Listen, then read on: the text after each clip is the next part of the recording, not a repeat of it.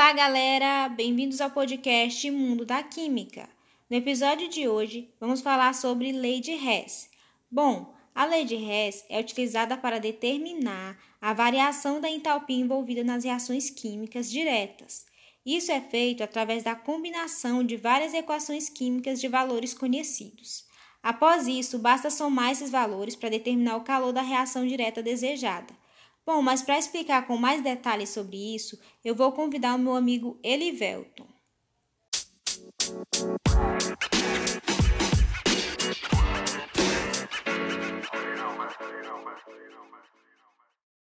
Falando um pouco sobre a lei de Hess, ela foi criada pelo médico e químico suíço Henri Hess, Germain Henri Hess.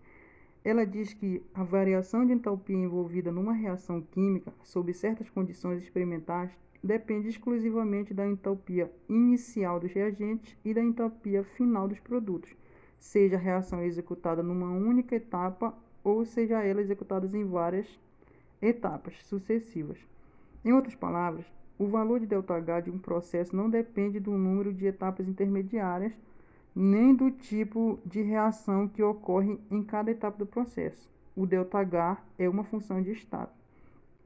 Essa lei de Hess, ela, ela nos permite trabalhar com equações químicas como se fossem equações matemáticas. Por exemplo, se a gente multiplicar ou dividir os coeficientes de uma equação termoquímica por um número qualquer, devemos também multiplicar ou dividir o valor de ΔH dessa reação pelo mesmo número Se a gente inverter uma reação termoquímica, devemos também inverter o sinal de ΔH.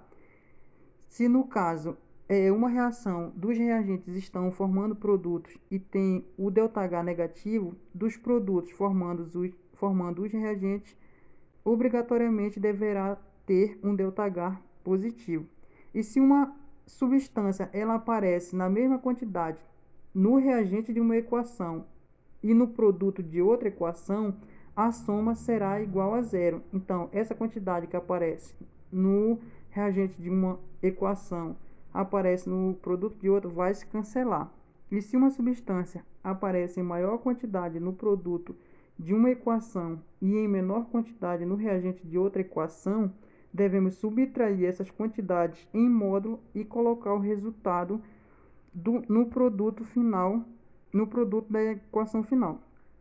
E se uma substância aparece em maior quantidade no reagente de uma equação e em menor quantidade no produto de outra equação, devemos subtrair essas quantidades em módulo e colocar o resultado no reagente da equação final. Se uma substância aparece no reagente de duas ou mais equações diferentes, devemos somar todas as, as quantidades e colocar o total no reagente da equação final. O mesmo raciocínio deve ser seguido no caso de uma substância que aparece no produto de duas ou mais equações diferentes.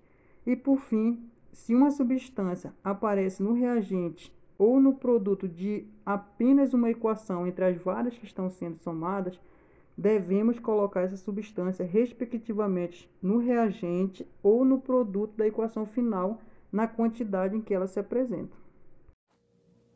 Esse foi o episódio de hoje. Obrigado por ter estado aqui com a gente.